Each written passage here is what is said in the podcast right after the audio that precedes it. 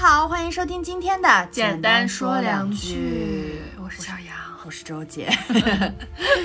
配合我们今天的主题啊，我们刚才用这样的方式打招呼。我们今天想讲一个之前没有讲过的话题，嗯就是一些恐怖记忆给我们心里留下的心理阴影。嗯，这期主题呢，是因为我时隔一两年，一年半了至少，然后上周呢又重新开始玩了剧本杀，然后呢就玩了两个都是微恐主题的。我把我剧本杀里面一个小小的片段拿出来做这一整期的这个开胃菜，好不好？抛砖引玉。我们玩的这个剧本杀的主题呢，它是啊、七宗罪啊、哦其实是很常见的。然后其中呢，它就是要我们破一个案，然后这个其中这个人的死法呢，我们已知他的贪欲就是饕餮，嗯暴饮暴食，然后呢，就让我们推断说他到底是怎么死的，然后在这个。患有饕餮欲望的人死之前，给他了五道题目，嗯然后其中有三条是给了这个啊、受害人致命一击的问题，就他看到之后，他就能领略自己的死法，并且心安理得的，或者说非常满意的、自愿的让自己终结自己的生命。哦这三道题是什么呢？最后推理过程就不讲了，我们挑出来这三条，一个是。啊、这个美味它经过了各种各样全国各地的美食的卤料调料，浸透了很多年。然后第二个是它非常的常见，但你从来没有吃过。嗯，然后最后一条是它的口感非常的爽滑细嫩。然后嗯，让我们推断这个是是什么东西嗯啊？推断出来是他自己的舌头。哎呀，因为他是饕餮嘛，然后他看到这个这个之后呢，我才知道为什么人们说咬舌自尽，人是怎么死的。我之前一直以为舌头失血也不会怎么死，嗯我才知道是因为他就立马这个剧本里面的设定是啊，这个死者就把自己的舌头咬下来了，嗯然后咬下来之后呢，因为你的舌头只剩下短短的那一个根部，是会堵住呼吸。对，因为你的舌根只剩下那么一点，然后你的身体受到这样强烈的刺激之后会产生痉挛，痉挛之后舌头那点根部就堵住了喉咙，对，加上舌哦头上是有一些动脉的喷涌而出的那种血，就让你无法呛喘气死了活活被憋死。天哪！剧本杀要搞得这么呃，这都是剧本杀里的小菜，但我那天玩到这个，我就说，嗯，我的人生还有很多个、无数个让让我呃很非常恶心，然后非常过不去的心理阴影。对，有一些可能是当时很害怕，害怕到可能不敢去上厕所，不敢去干嘛；有一些就是这种心理阴影，你想起来就觉得啊，好难受，难受。然后今天我们就来从小到大的给大家复盘一下我们小时候看过的一些恐怖片啦，嗯然后甚至是它其实是一些别的题材的，只是里面有一些东西给我们留下了深深的心理阴影。嗯好的。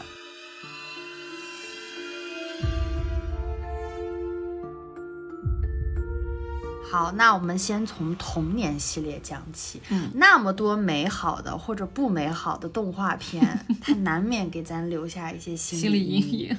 我不知道现在的零零后有没有看过一个著名的恐怖美国动画片，叫做《鸭子侦探》。对，而且它好像是中美合拍的，非常精彩。我小时候特别爱看，现在有时候偶尔也会拿出来看一下。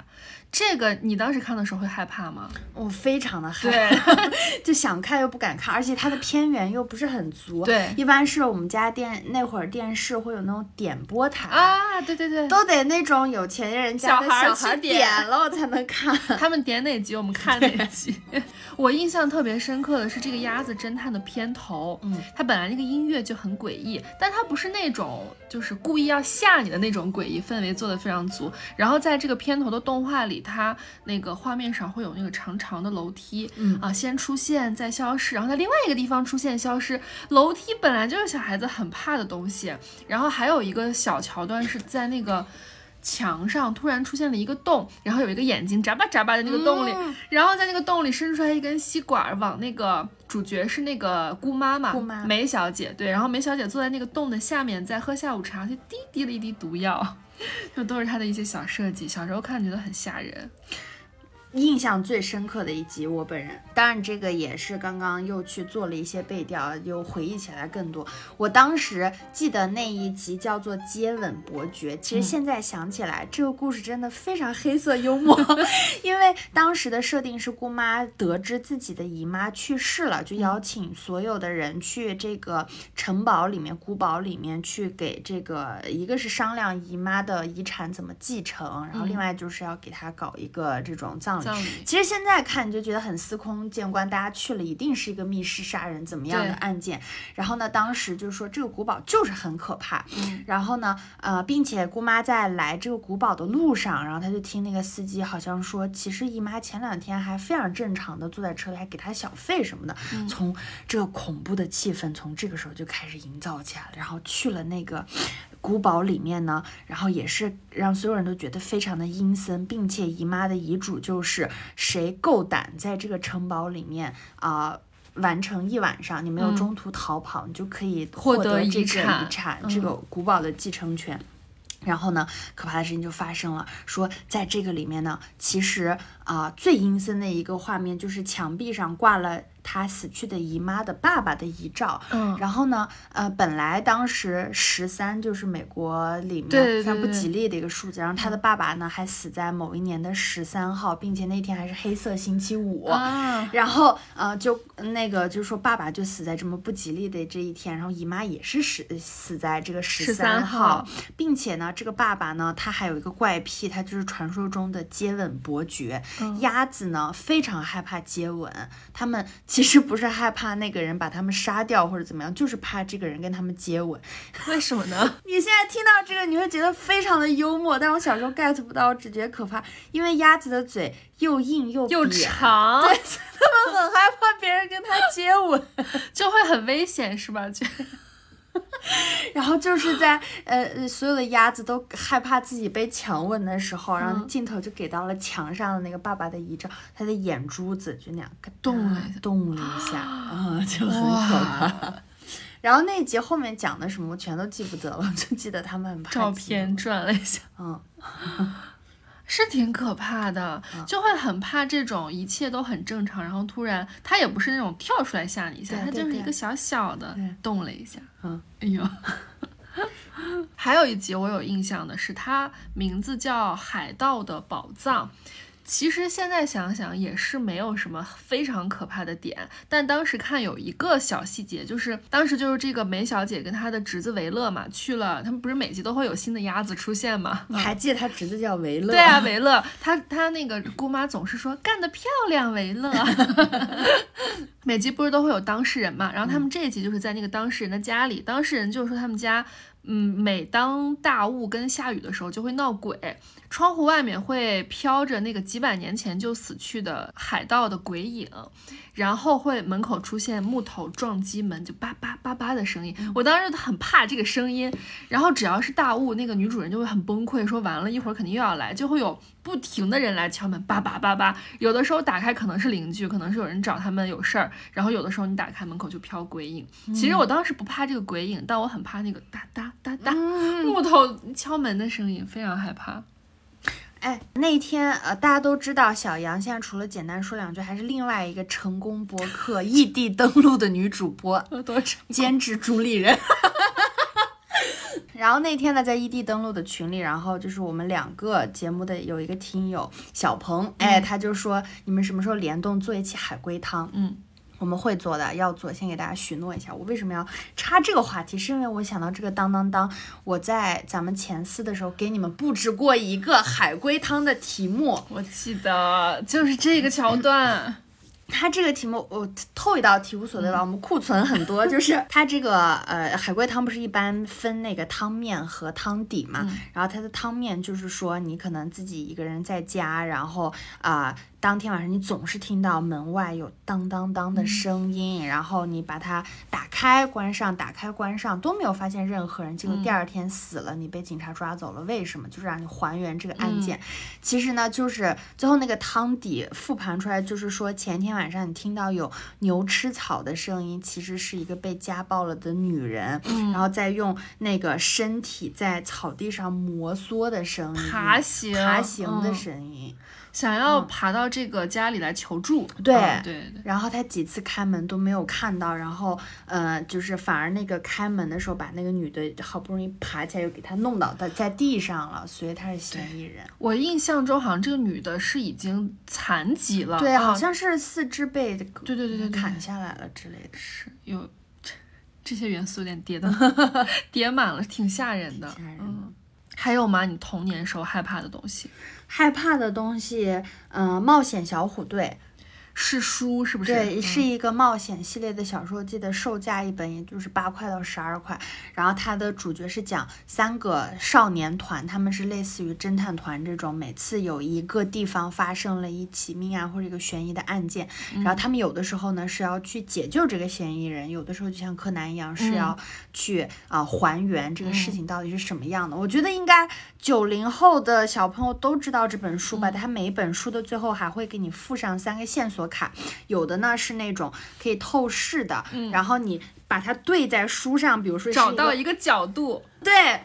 有的是各种形状的，然后有的是它是一半透明一半不透明，只有叠在书上才能找到那个线索。然后我记忆中有一本书忘了是什么，它就是我说的这种透明的模板，然后把它透在那个书的信的时候，本来那个白色的书的正文上面就是很正常的一封问候信，但是帮它把它叠上去的时候，它上面就出现那种诡异的红色，还有指甲的抓痕，然后还有就是什么。你完蛋了，我看见你了。当时我本来就是躲在被子里面看，然后对上的时候我就说我完蛋，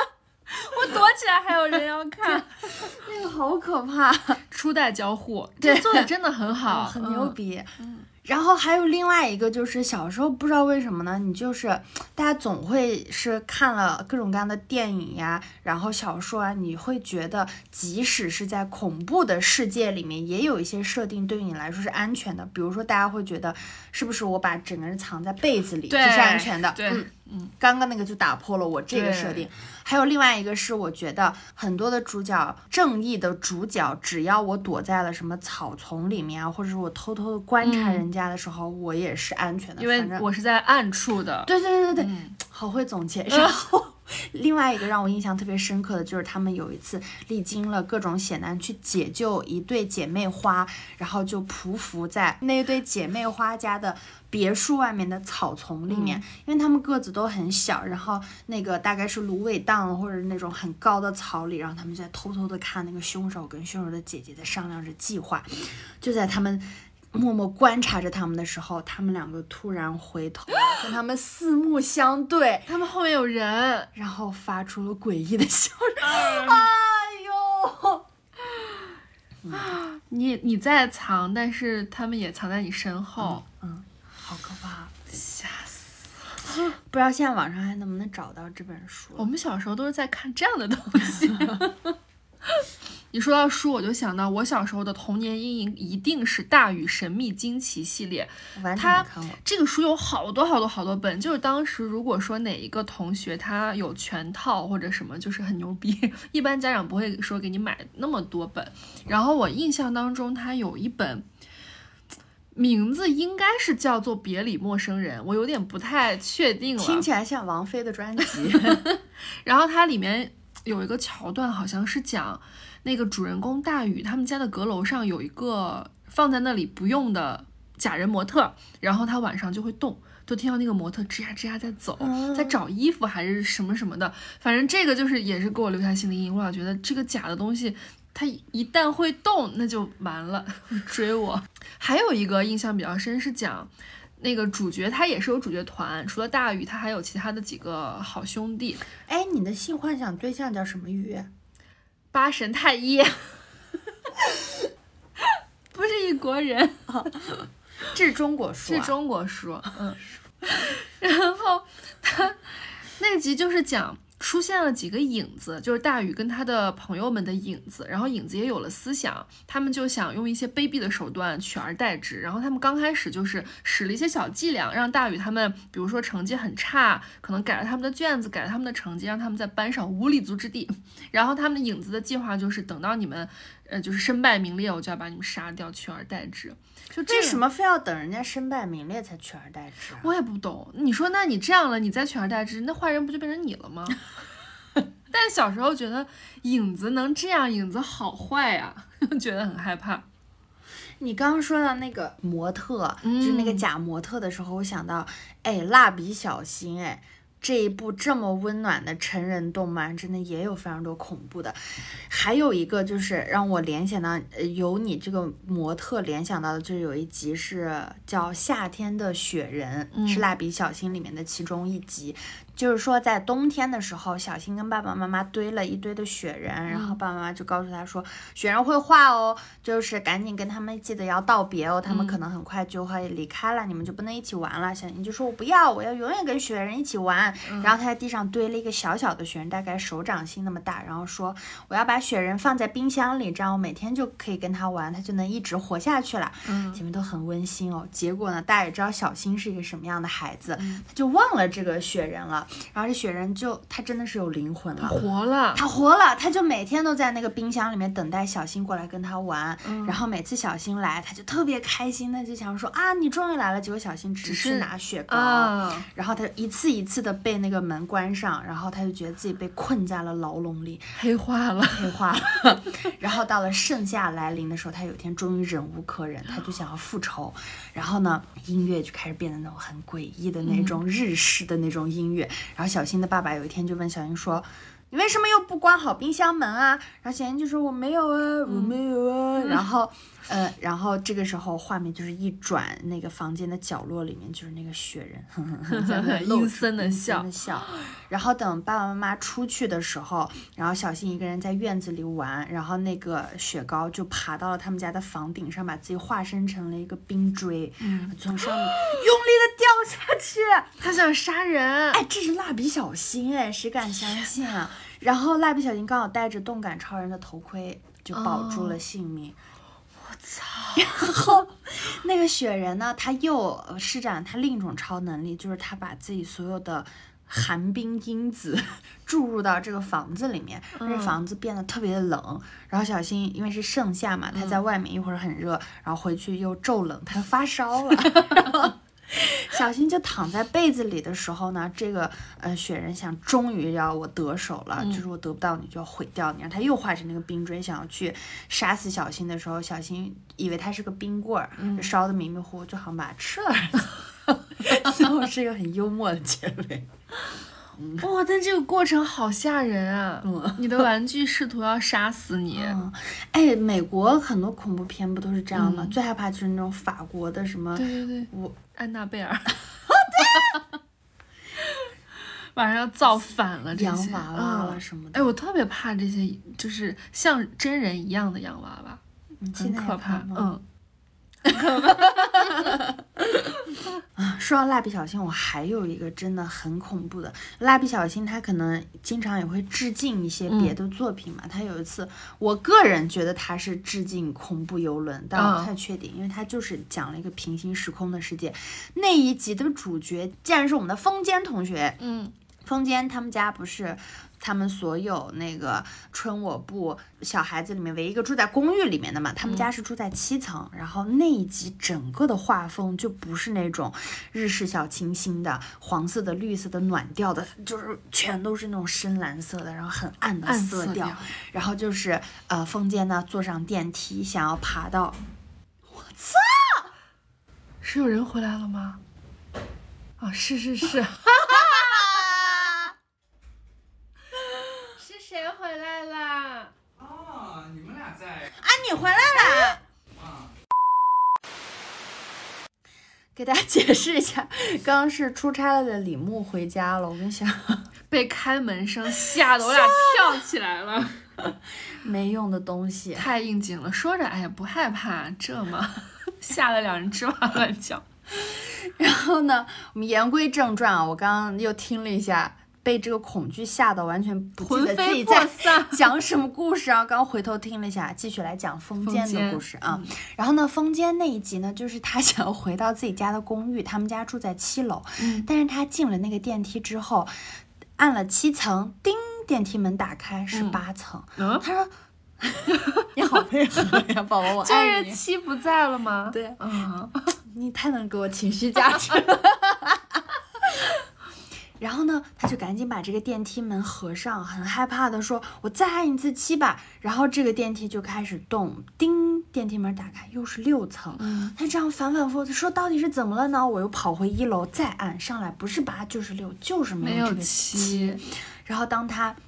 站在一层的时候，然后从整个大楼外面往前面看的时候，发现自己刚才进电梯的地方只有一堵墙，根本就没有电梯。因为他们家的电梯是那种是透明的，是可以看到的，哦是观光电梯。他要看见自己的妈妈在另一个电梯里面正在下来，然后就大喊妈妈妈妈妈妈，根本就听不见他说话，而且妈妈就是永远没有从那个电梯里走出来。然后他又赶紧跑上那个电梯里面，坐到顶楼，从顶楼往下看的时候，就看到很多，看到小新就是跳跳蹦蹦的那样走过去，他大喊小心，但是小新就是听不见到他的啊喊叫喊他没在一个时空里。对，嗯最后一幕吧，我记得就是他看见了一模一样的风间，坐在那个他们幼幼稚园的娃娃车上回来。啊，对，你说其实这个蛮小儿科，但是出现在蜡笔小新里，其实很可怕，很可怕。这很可怕的，你找不到家了，怎么都没有了。你从这世界上消失了。对呀、而且有人取代你了。小孩子看这些东西真的会有心理阴影的，你你就想，那我们家啊三零二再也找不着了。哎，蜡笔小新里有很多集，只是我被自己的记忆力所制约。我还记得他们有一次是在幼稚园里面找到了一个多出来的十三层，又是十三这个数字，十三级的那个楼梯。但是走上去之后，打开了一个另外一个世界。但是第二天那个吉永老师说根本就没有这间房间什么的，那儿也根本就没有电梯啊，也没有楼梯啊，他们一看就没有楼梯啊。蜡笔小新有很多恐怖特辑，但是一般哦，你们在国内的偏远网站上很难找到。哦，嗯，这集真不错，对我今天想看看。嗯，还有一个动画片也是我的童年阴影，叫《魔方大厦》。没看过。但是其实让我现在回忆任何细节，我都想不起来。但是它充斥在我脑海里的就是那种，他那个人物的画法，就是那个人都有两个红脸蛋儿，然后就他不是那种可爱风，也不是写实风，就他画的就很写点，脸方方的，然后有红脸蛋儿，然后那嘴老是张着。然后剧情呢，又老是他在探险，不是在玻璃罐儿里被关起来了，就是在什么电梯里迷路了之类的。然后小时候看特别害怕，好像是郑渊洁的。哦，嗯，还有一个，呃，但也不是我特别小的时候看了，叫做《欢乐树的朋友们》（Happy Tree Friends）。啊，那个我上高中我记得，那个，哎呦，好难受啊！它是它就是每一集死掉一个小动物，而都不一定是一个，嗯，就是很无厘头的。嗯哎，哎，延展一下，这个给了我阴影的，还有就很像 Happy Tree Time 的是一个呃四三九九的小游戏，嗯因为一般小女孩去玩就是 玩一些做饭的呀，嗯什么阿素的。连连看，对化妆什么的那种，嗯然后有次我点开一个 IP 叫《飞天小女警》，嗯，哎毛毛泡泡，哎，我说那多好看，多好玩儿，我去玩一下，就是帮飞天小女警去抓坏人的。嗯然后玩到没有几关，我就闯关失败了。然后他那个闯关失败之后的那一段的动画的效果，就那段动画就是飞天小女警被那个坏人坏人抓住，然后嗯开膛破肚，然后他的肠子飞出来了。他做的那个动画是一个电脑屏幕的肠子和血，我靠！那个我真的这这真的差点治好我的网瘾。这也太没必要吧？对啊，我嗯在这四三九九这么天真无邪的网站上，让我看到这种东西。他就是想表示你输了，他被坏人抓住了呗。对啊，开膛破肚好可怕。啊，这比较血腥暴力了，视觉冲击。嗯嗯，跟 Happy Tree Friend 一样。我那个印象特深，有一集是他有一个什么小兔子还是小熊吧，不重要。他在那个过山车上钉钉子，要修那个过山车。按理说你这个不在修吗？那就应该不能启动呀。结果那个过山车启动了，啪过来，然后把它给撞成两半了。那个里面它画风那么可爱，而且嗯你会觉得它每一个器官都是可以脱节的。我就经常记得他们的眼球眼珠子掉地下来，然后就被什么戳烂那种。啊，而且他，我记得不知道是哪一集，就是他的眼珠子掉到地上了，然后他中间还粘着那个长长的血丝，哎，然后因为连着那个视网神经，所以他的眼球还是在转的，他还是能看到的。然后他就想把自己的眼珠救回来，然后就被什么碾，啊还是被砸碎。why why 啊啊，真的很吓人。我发现我不害怕恐怖情节，我怕这种血腥。啊，我也是，或者嗯、呃就是比如在身体上怎么把手穿 穿了呀那种，我真的特别难受。我一会儿要讲很多个《电锯惊魂》和《死神来了》。我刚刚就是在列大纲的时候，我无数次大喊我父亲的全名。我说你为什么小时候要看这些东西？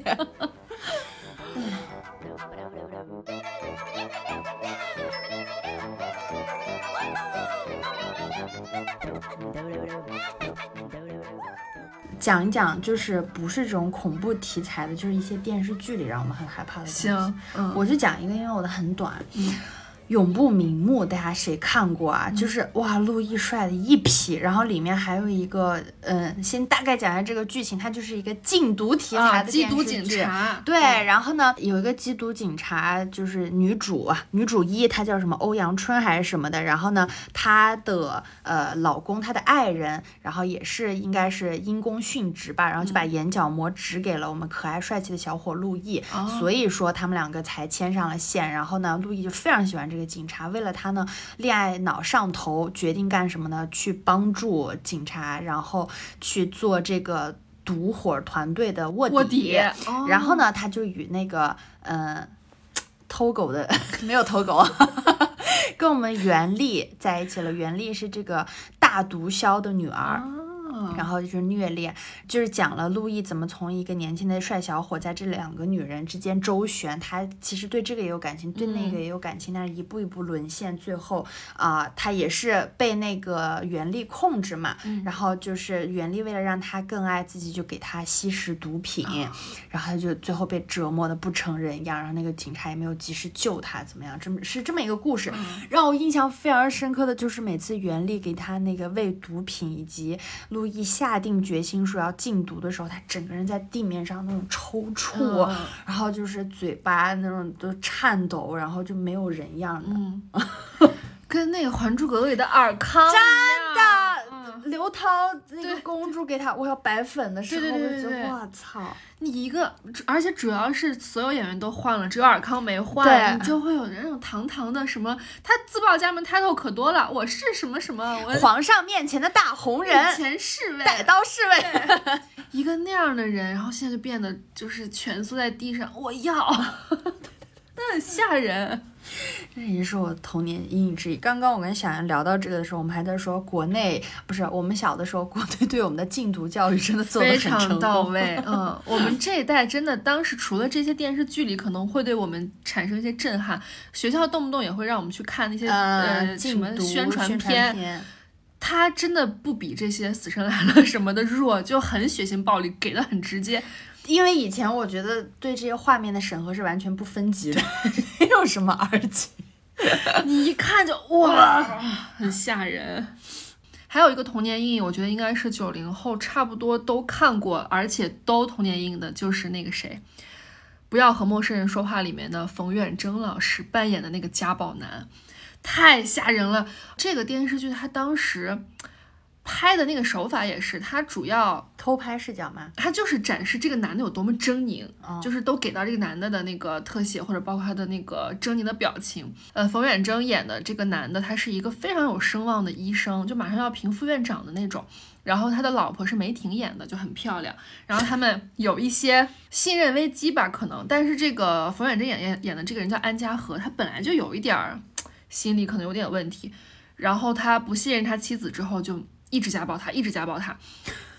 好像里面还有一个桥段是，他有很多支线，除了他家暴他的老婆，然后他整个这个事儿会被他对面楼上的一个邻居给全部拍到了。那个邻居是有偷窥癖，然后要素这么齐全、啊。对，这个邻居有偷窥癖，但是他看看完之后，他觉得这个女的太惨了，就是觉得怎么让他呃产生兽欲了。嗯，他就觉得我得救你，但是哦他自己本来也不是什么好东西，他就把这个录像带寄给了冯远征，意思就是你，我警告你，我知道你干的这些事儿，你不要太猖狂。但是冯远征就根据这个角度找到了楼对面是哪家，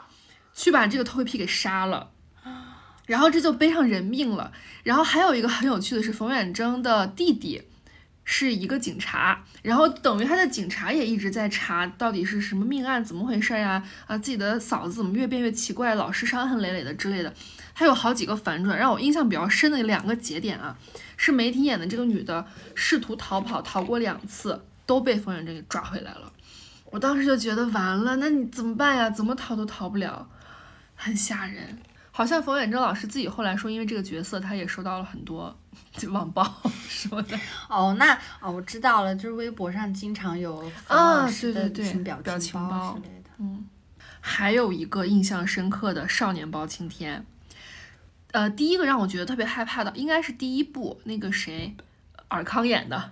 尔康演的那一部，周杰他老师对它里面有一个案子是他们去到那个李冰冰演那个楚楚他们的老家，破他们家里那个命案的谜。主要害怕的点是他们家每一家人都有一具干尸，然后每一具干尸都少一个部分，然后最后解谜就是说要把所有干尸这一部分拼成一具完整的人骨，，对，然后它实际上为什么每个实际一种祭奠是吗？它实际上少的那个部分是为了隐藏当年究竟死了几个人。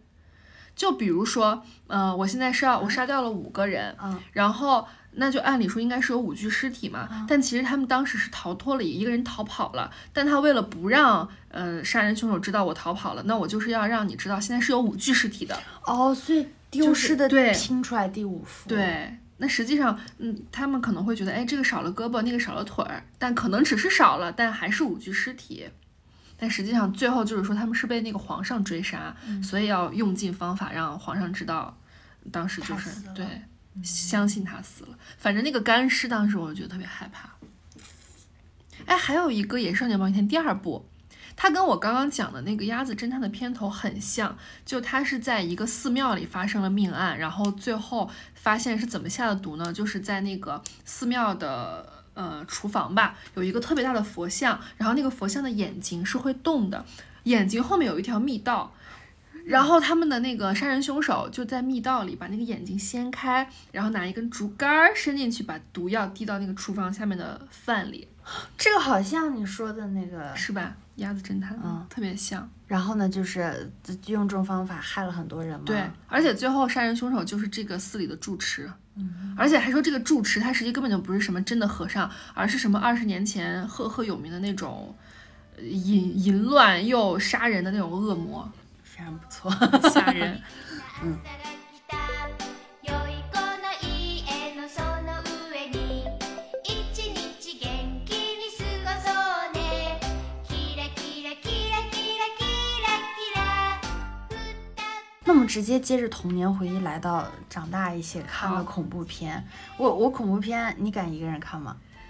还好，我现在敢了，你现在敢吗？现在敢我现在还是不敢。我要一群人一起一起看，嗯 我把在我心里恐怖片分成三类，一种就是《死神来了》《电锯惊魂》这种纯血腥嗯型的，看这是我最害怕的一类。然后第二类就是鬼怪类的，嗯冤冤魂呀、怨幽灵呀、嗯这种的，就是我第二怕的。我只要有个人陪，其实我不太害怕。嗯然后第三种我最不怕的就是那个招魂这种。啊，就是你知道有正义的一方，我就觉得那没关系，正正正方一定会取得胜利。反正那个闪灵，呃，不是招魂，我是真的觉得，呃还好，嗯嗯，我也不是很怕招魂。这几年你看过印象比较深刻的恐怖片是什么？但我看完都会觉得啊，好没劲。嗯，我前一阵儿看了那个《咒》，应该是台湾拍的，嗯，然后还有那年特火的《昆池岩》，嗯，也是看完我觉得好像差点意思。嗯，昆池岩是那个他们去韩探险的国伪纪录片那个嗯，嗯，因为这种作死型的，你就是哎呀，烦死，对，干嘛非要去招惹人家？开头就是烦躁。哎，还要说到主角儿自己作死的，一定要提的一个经典的片子就是《笔仙》呀。啊，就是笔仙，人家都说了，你不管拍了几部了，不管是韩韩国拍原著还是日本、中国翻拍，人家都说了笔仙，你着急他，你不要睁开眼睛，不要睁，你们非得要睁开那个眼睛干嘛呢？但我觉得韩国的那个笔仙还是很可怕的，你记得他的故事吗？就几个人，几个学生是吧？对，嗯三个学生，然后他们还是那个想要告诉大家、想要召集大家一起来完成这个游戏的那个小女孩儿，自己跟大家说，千万不要睁开眼睛，因结果为她自自己睁己睁开。对，然后睁开眼睛呢，这个笔线，哇，我记得当时就是一片蓝色的天空，突然就变得血色，嗯，然后血色降临之后，笔仙就降临了。降临之后，因为他睁开了眼睛，就附体到了这个小女主的身上。然后呢，他操控着女主的身体，杀掉了很多人，就是肯定一般这种附体都是为了报复嘛，嗯。然后我记得印象比较深刻的几个画面，就是他杀掉那些人的方式，就是突然这个人的头上就会多一个黑色的塑料袋，然后呢，这个啊、要被杀害的人，他就会自己死死的攥住那黑色的塑料袋，让自己喘不过气，然后他的手上会就是会多出一个。打火机或者火柴一个火源，然后自己把自己烧死，啊、这个有点恐怖。然后另一个印象很深刻的是，这个刚刚作死的这个女主不是已经被怨灵给附体了吗？然后呢，有一天她的妈妈回家，她就看到一个非常可怕的一个怨灵，就是你知道日韩那边嗯都是披头散发的一个人。呃，在他们家出现，跑向二楼，他妈妈就想去救他的女儿，说我女儿还在楼上，结果跟上去之后没有看到那个冤灵，只看到了他的女儿，他女儿就还那样抬起头，意味深长的看着他妈妈，然后跟他打招呼，然后。嗯，我忘了是什么片段。然后他妈妈一回头，他女儿和那个冤灵同时以实体的方向出现，一人那个长长的头发挡住他妈一半的脸，他妈就那样被弄死了。啊，然后记得那个结局就说，为什么所有人杀死他的方式都是要让他头上戴塑料套袋袋子被烧死？好像就是因为那个渊灵是三十年前，他因为有一种超能力，然后他就是能看到一些各种各样的东西，取而代之的交换的条件就是他天生是那种白眼，哦就像《火影忍者》里面的雏田他们那种白眼，所以他就受到嗯很多的校园霸凌。凌，嗯，然后最后啊、呃还造谣，就说他干了很多的坏事啊，他跟他妈妈就是被村子里一群人围着把他们烧死的，哦，所以他就是要用你们对待我的方式是来报完成仇复仇。嗯，嗯，笔仙蛮恐怖的，主要我看的太小了，那会儿才上初中吧，我记得。你会想玩笔仙的游戏吗？哎，这个真的，我们上学的时候很流行，好多同学都玩，但我一直不敢。要不要试一不下？要，请神容易送神难。哎，那你说大家一般召唤笔仙是为了让他回答你个问题是吗？嗯，然后就是他会操控着你们的手写下一个对，画 yes 下，或者对对对 no，或者好像有的是你写下几个备选答案，然后他就会画圈圈或者塔罗牌呀、想不想试一下？不想，不了不了。嗯，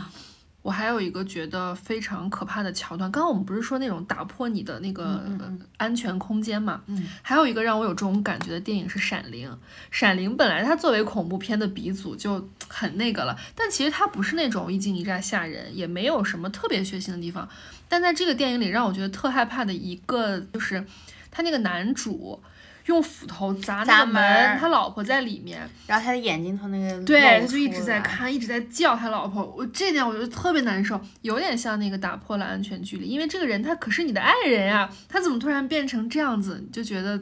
非常不安全。那其实招魂也差不多啊，因为招魂它最可怕的就是他那几个家里的小女孩，他嗯。女儿们一个一个变疯变成魔啊，就明明是最最可爱的什么小风车啦、小玩偶啦，都变成了最致命的杀人恶魔。嗯嗯，小孩发疯。嗯，还有一个类似的是《逃出绝命镇》，这个电影它讲的就是，它有一点那个美国当时可能他想拍这个电影是有一点想说种族歧视的这个事儿，嗯啊，但是其实抛开这一切，你只看那个故事的话也挺有趣的。大概就是说，这个女主跟她爸妈他们是白人，然后他们就是会做一种比较邪恶的换脑手术，然后他们就会各地去各地搜罗那个黑人的呃年轻壮小伙，然后就等于是利用他们的皮囊，比如说爷爷奶奶已经去世了，那就把爷爷奶奶的灵魂换到这个黑人小伙的大脑里，大概是这样。这样的话，爷爷奶奶就会借着这个皮囊再生活下去。嗯，然后这家人就是一直在做这样的勾当，以及他们不仅自己这样，还会。嗯，把找到的黑人当就是货物去卖给其他的就是高贵的嗯白人，他大家就会就跟挑货一样，说哎这挺好，我来做一个换脑手术，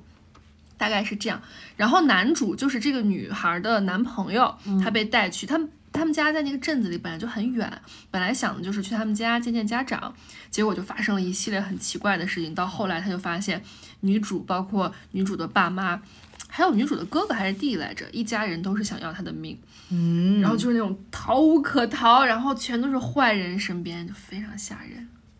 跟刚刚那个感觉是一样的。我觉得我们今天讲的其实都不是那种呃传统的幽灵这种带给我们的可怕。对对对，呃，你看，像这两年，我感觉恐怖片已经没有什么嗯，新花样了。然后它也顶多就是像去年还是前年那个特别火的那个《灵媒》，嗯嗯，它其实我觉得整篇它都是在渲染那种宗教的那种嗯传奇的色彩，因为他们家的那个宗教是只传女不传男的。嗯然后那个被附体的那个女的，她就是被灵媒挑选的下一任传家独传弟子的那种感嗯觉嘛。然后那整部电影它也是伪纪录片式的，当时其实让很多人在网上流传，就是说被吓头掉的一个画面，就是他们把这个女的关在了那个房子里面，安了四十。三百六十度的监控，想要嗯看观察她都是怎么发疯的时候，然后，嗯，这个女的就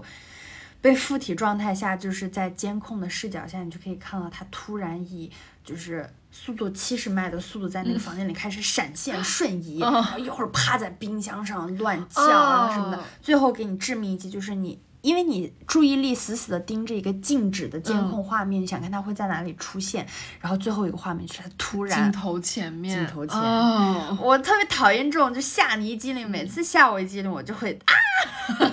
但是回过神来就觉得你有没有劲儿啊？嗯，这种吓是当时吓完就就没了，没有那个心理阴影的。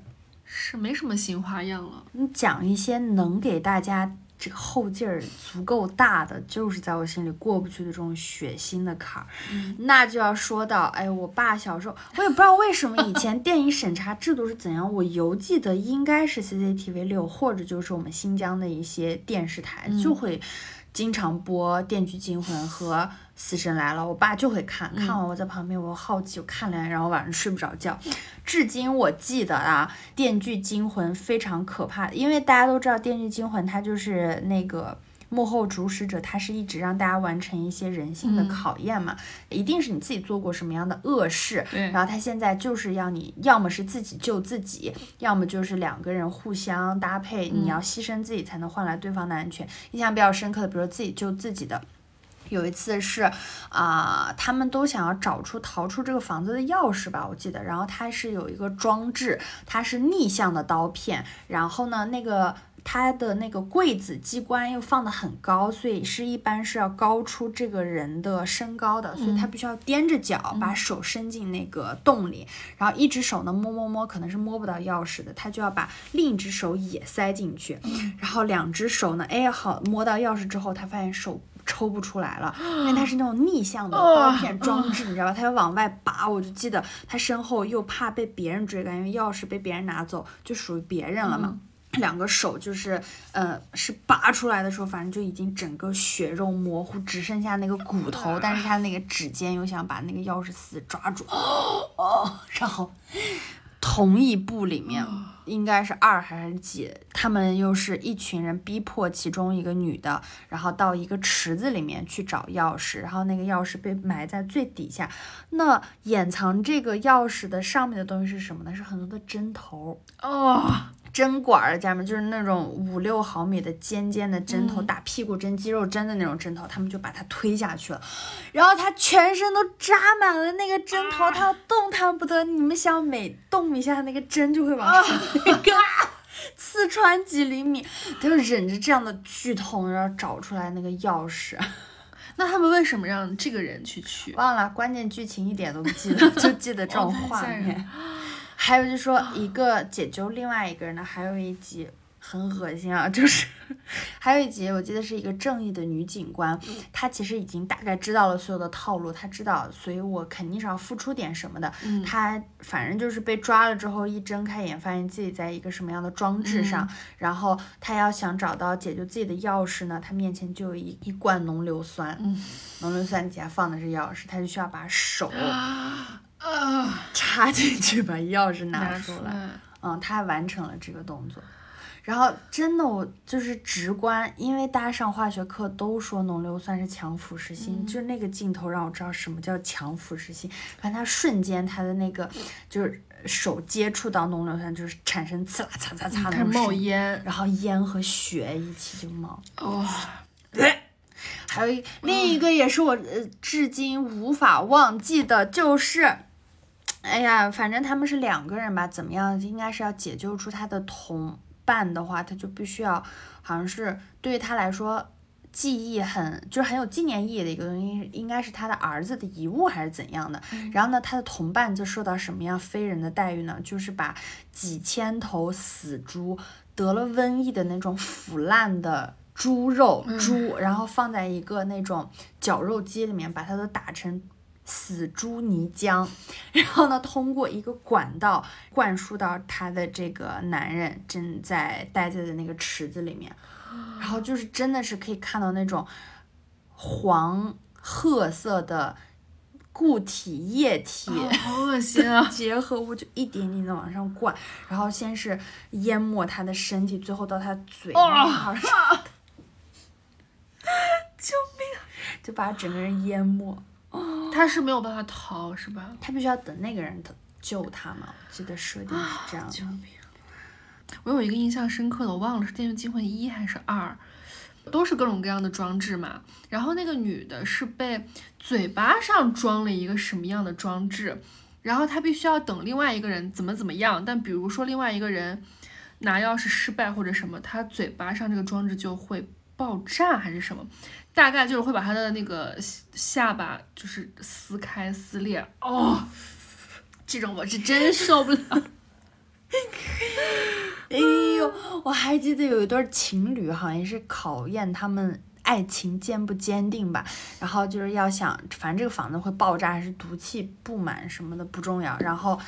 这个男的可以选择要不要他们一起死，还是让他女朋友出去。他面前就是有一个那样的电锯吧，他的手是可以往前伸的，他只有这一条移动的渠道。然后呢，在他的手的正下方放了一个容器，容器底下是一个秤，就只有你的血液流满这个容器的多少，门才会打开。所以那个男的就。呃，为了爱情，他就把手使劲往前伸，然后我记得片段，大家可以想象，大那大概那个刀是从你的中指和食指中间这样穿过，然后一直锯锯锯锯，它大概是锯到中，就是小臂这里，整个小臂从中间一分两段的时候，那个血液才达到容器的标准。然后那个女的好像也没逃出去，反正就哦很恶心，很恶心，哦，救命很恐怖，很恐怖啊！还有一个。那个呃，有一个坏人，他是作恶多端的，他应该是强迫了很多少女拍 AV，然后从中赚谋取暴利。大概嗯。他本来也是个罪无可赦的人，嗯，但是呢，他的死法也很可怕，他就是四肢被固定住，然后是一个定时装置，在一分钟之内，因为他看了太多不该看的东西，嗯。所以他需要在这一分钟之内，因为他四肢被固定住了嘛，他需要在一分钟之内在上面有一个肩椎，他好像是需要准确的用自己的头去呃触碰到那个肩椎，让这个肩椎把他的两只眼睛戳爆。他才能 逃脱，不然他的四肢就会在一分钟之内立马被砍断。我操！啊想想他是一个罪无可赦的坏人，这样安慰一下自己。但我们作为观众真的很冲击，啊，真的，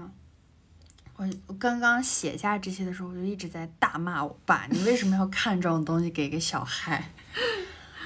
《电锯惊魂》真的，牛逼！哎，我有还有一个印象深刻的，它不是恐怖片儿里的，这个电影叫《黑天鹅》，娜塔莉波特曼演的，它实际不是一个恐怖片，但它有一个桥段是说。他就是照着镜子去揪自己手上肉肉，哇、然后他就一直倒着这样撕，啊，把撕到胳膊什么的，哦，救命，头疼，好吓人呀！再来一个死法比较惨烈的，也是经典系列《死神来了》。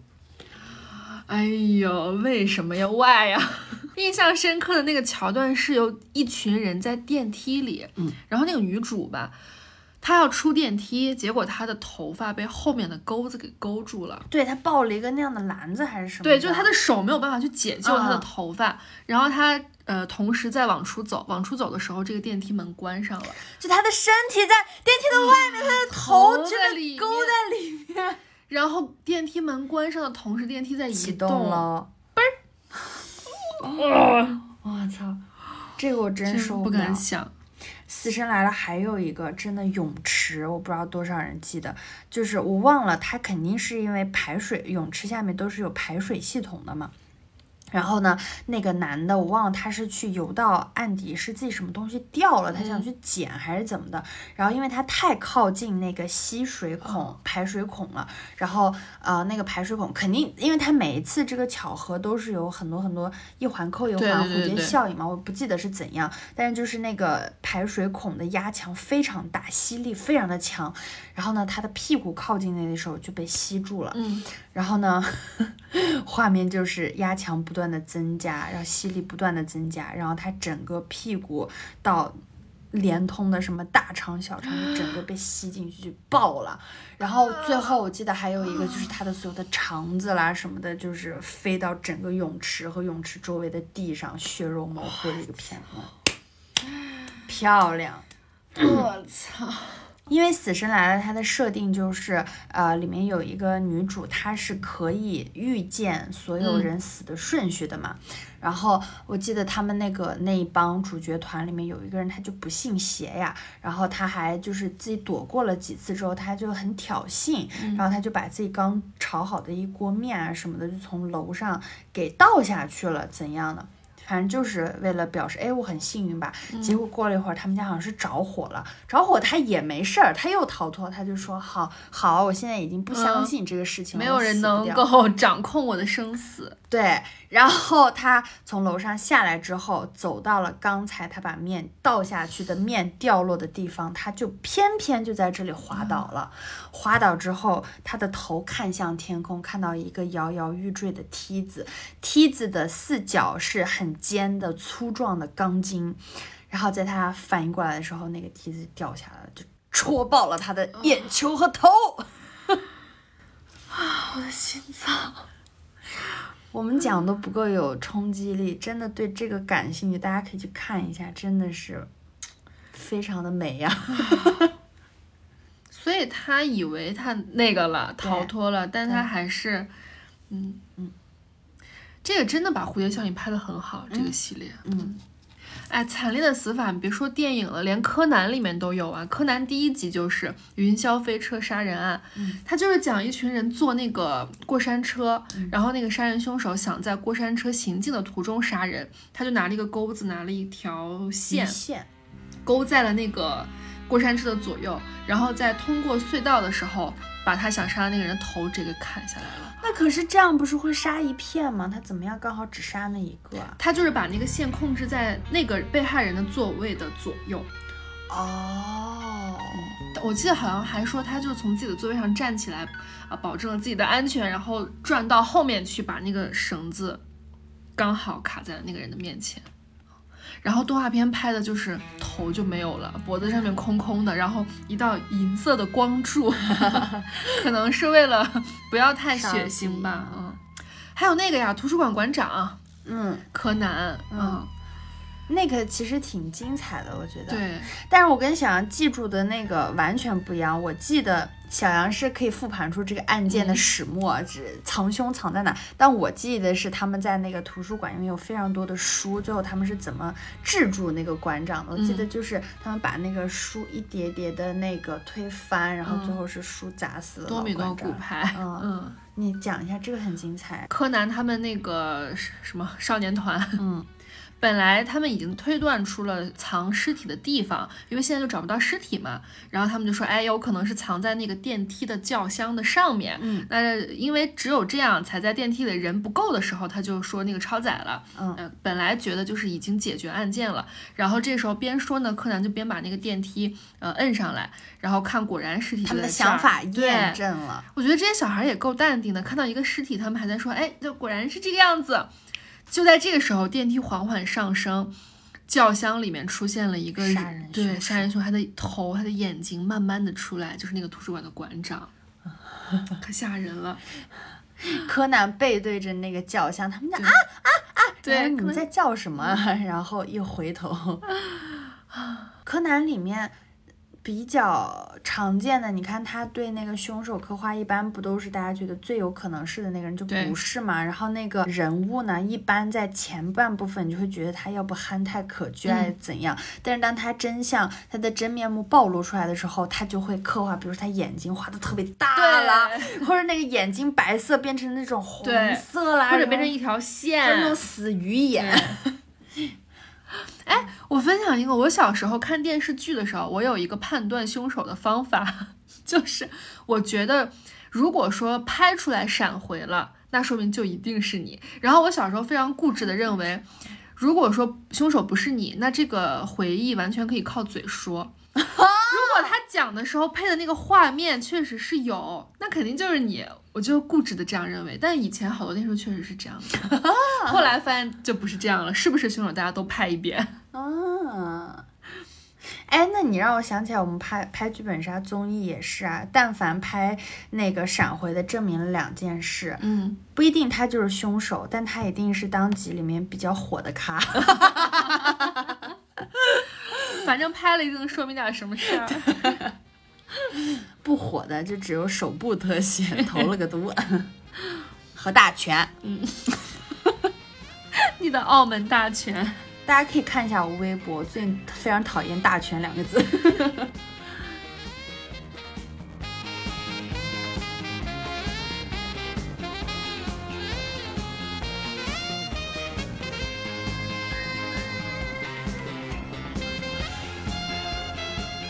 行，那我们再讲一点儿不是这种血腥暴力的，或者甚至它可能都不是恐怖片儿，嗯但是看完让你觉得脊背发凉的那种。嗯，我觉得这种其实有时候往往更恐怖，后劲儿更大。嗯那是不是就要讲到英国非常著名的两个英剧嗯，第一个，《九号密室》，对，强烈推荐《第二个，黑镜》，哎呀，强强烈推荐。《九号密室》。我印象特别深刻的，很难得哎，应该是比较靠后了，不是第八季就是第九季的结尾，然后是那个团队的主创两个人演的。嗯我按照时间线来讲，然后这一集呢，它其实主要就是讲了一对男同性恋，然后呢，以他们的体型和特征，我暂且概括他们为一个叫。呃，生病了的胖 gay，另外一个叫命 gay，嗯，嘴非常贱的一个命 gay。然后呢，就是整个故事就是在讲他们两个这九年间一直非常的相恋，而且呢，这个生病了的胖 gay 他是查出了非常严重的不治之症，然后呢，就是需要安心的休养啊什么的，所以这个嘴非常命的这个 gay 呢，就为他放弃了自己的事业。他以前好像是一个什么小的乐团的表演者什么的，并且他们在一个呃大概就是城郊的地方租。了无人烟的地方，他们美国人不是经常度假去搞一个那样的小木屋嘛？他们就定期会来这里度假，这里对他们来说就是感情升温以及疗愈他们彼此的一个非常好的住所。然后那个前面的十几分钟的篇幅呢，就一直在讲说这个嘴命的 gay 有多命。嗯，以及他们其实是真的是非常相爱的，就这个命 gay 为他付出了很多，放弃了事业，然后细心的照顾他，并且还镜头还有给这个胖的生病的中年 gay 一个镜头，就是他去厕所上厕所尿出来都是红色的血，嗯然后呢，最后的反转就是在最后结尾的几分钟的时候，就是这个中年的 gay 就说今天是我们九年九年的纪念日啊，说当时我们去冰岛还是去哪里，你不是特别想做那个淤泥的 SPA 吗？嗯，然后说你都没有做上，我为你准备了，快来吧。然后那个呃嘴很命的 gay 就非常甜蜜的就进去了，然后呃在他泡进去的时候，然后这个胖 gay 还说你现在需要一杯香槟，我给你添上，然后在那香槟里加了药。这个时候你们才意识到不不对劲，嗯对。然后他躺进去之后，等他睁开眼睛之后，然后就那个胖 gay 就一改往日温柔善良的那一面，而且也不生病，病恹恹了。对，嗯就跟他说，呃，呃，因为他已经动不了了，嗯然后他说这发生了什么？然后是你给我加了什么让我晕过去了吗？他说当然，然后还说，他说你能不能放我出去？我为什么动不了了？他说因为这个是水泥，对，然后他就那个淤泥灌进去，对，你想他进去的时候，他觉得很温热，是那种嗯淤泥，但其实是水泥，然后就整个凝固了，就把它那个弄气到里里面了。嗯，然后他是最后他这样也死不了，是让他自己一个人默默等待吗？也不是，我印象深刻就在这里，他是怎么死的呢？他首先是把他身边布置的很多的蜡烛一个一个的吹灭，嗯只留了一个灯源，就在他的头的旁边。其次就是在他的头的附近滴上了很多蜂蜜，然后把窗户打开了，在那种森林里面嘛，招虫。，对，他就啊说从现在开始会有很多的这个蚂蚁跟着香甜蜂蜜的气味这样爬进来，一步步吃到你的嘴边。然后呢，由于你的你的身体开始发烂，说这些蚂蚁会把蚂蚁卵产在你的。哦，你听不了这些，我快速讲一下，会产在你的身体里面，然后呢，什么又会来说老鼠就会来，老鼠会嗯为了吃这些虫子的卵，然后把你整个尸体啃食干净，他说这就是你的下场。哇，这个我印象太深刻了，我觉得真的很牛逼。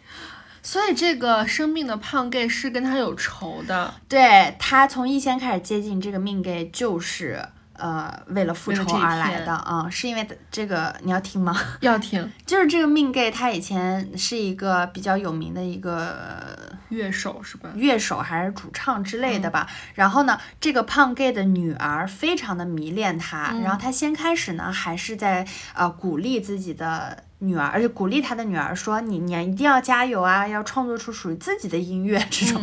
然后呢，等到他自己这个命 gay 失忆的时候，他就去网站上抨击所有的原创的音乐者，就是所谓那种键盘侠嘛。啊然后呢，其中一个抨击的对象就是这个胖 gay 的女儿，就说什么你创作的就是一坨屎，嗯你你应该去死。垃圾。嗯嗯，然后他女儿真的自杀了。哦，让我印象非常深刻的是，因为他这一集的，就是让我觉得每一句话都不是多余的。他死法里出现的所有的关键要素，在这一集的前面都有交代过。比如说，我不是说前十几分钟一直在描述这个命 gay 的嘴贱嘛？他就是说我一定要开除我们家的老保姆。他就说，为什么这家里有这么多的蚂蚁？为什么他要在这些窗边撒一些蜂蜜啊什么的？我们家还有老鼠。然后说明年我一定要换一个保姆，因为他也活不过明年。结果到了最后死的时候，这些蚂蚁、老鼠全部都成为致死他的因素，而且这个老胖 gay 代替他打给那个老保姆说：“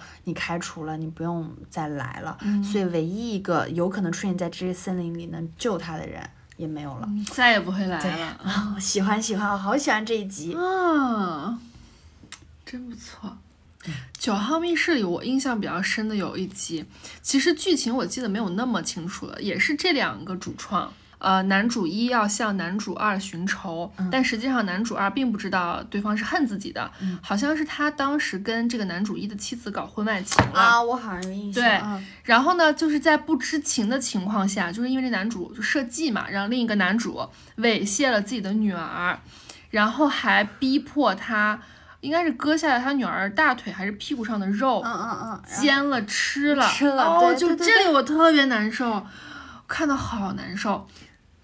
这集好像是叫《斯芬克斯之谜》，它其实这里面很少出现这种很血腥的对对对，画面这个算是比较直接的那种，嗯，就逼他好像就如果你不吃，就立刻要杀死你们之类的。然后他吃完才知道这是他自己的女儿，什么就那种哦心灵的冲对击。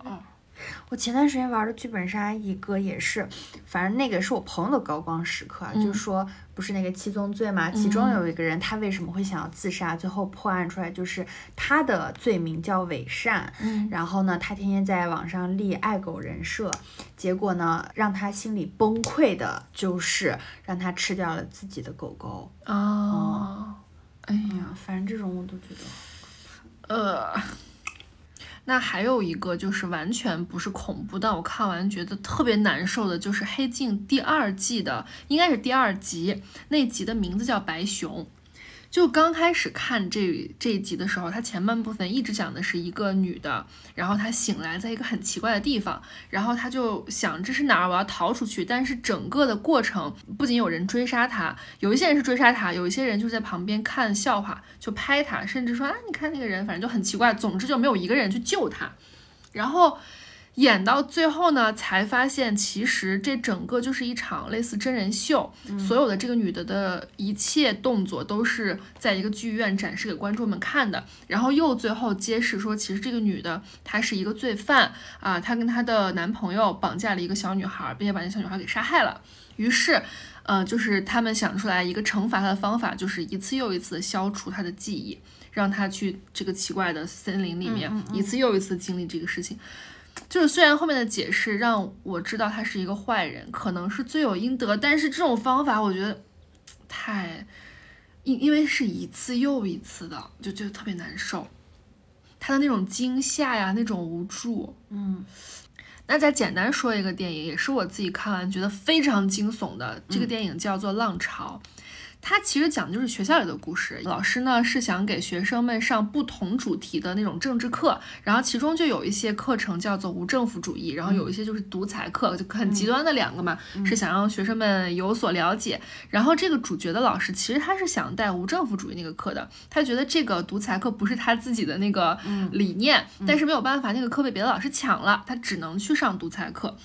然后呢，他就想，那反正上了就好好上呗。他就想给同学们搞一个实验。其实这个课对于学生们来说，没有人会认真听，就都是混学分的，可能只上两周、一个月这样的时间。然后也没有人说尊重老师或者什么。然后这个老师就说，那我们现在来做一个实验，模拟独裁。就是他就说，在很短的时间内，我们所有人都会变成独裁者之类的。然后他就制定了很多规则，比如说，呃，大家要统称他为。好像是什么先生还是什么，我有点忘记了。就是称呼是统一的，口号是统一的，然后大家还有统一的 logo、手势等等。然后刚开始大家就会觉得好幼稚呀，也没有什么意思。但是非常快的时间，就大家会体会到这种统一性带来的快乐。然后当时他们班上有一个女孩就觉得，我不想那样，我不想非穿那个衣服，我也不想做首饰和就变成了异类。对，她变成了异类，被排挤，然后最后事情的发展就非常的失控，他们甚至会去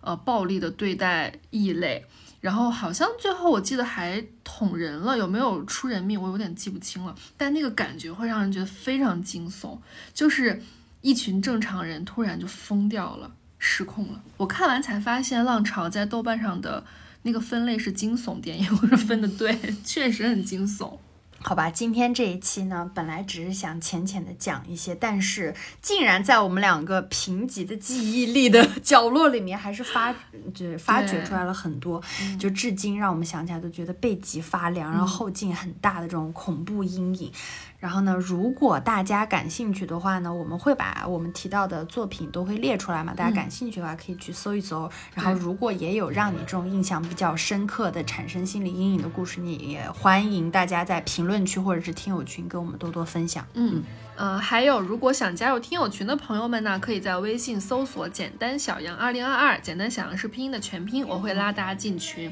欢迎大家把你们的童年心理阴影和成年 心理阴影都跟我们多多分享。嗯，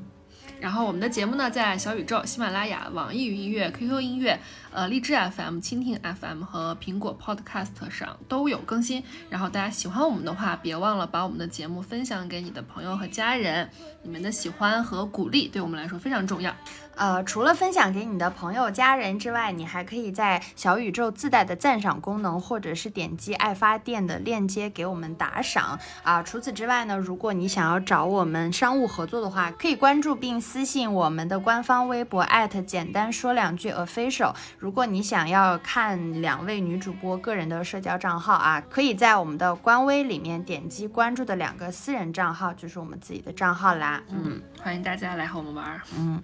好吧，那我们本期节目就跟大家分享到这里，我们下期再见吧，拜拜。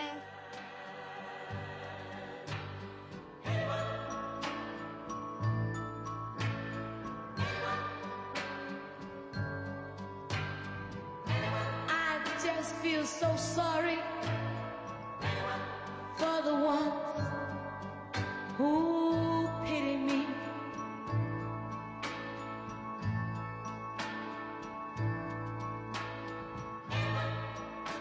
they just don't know.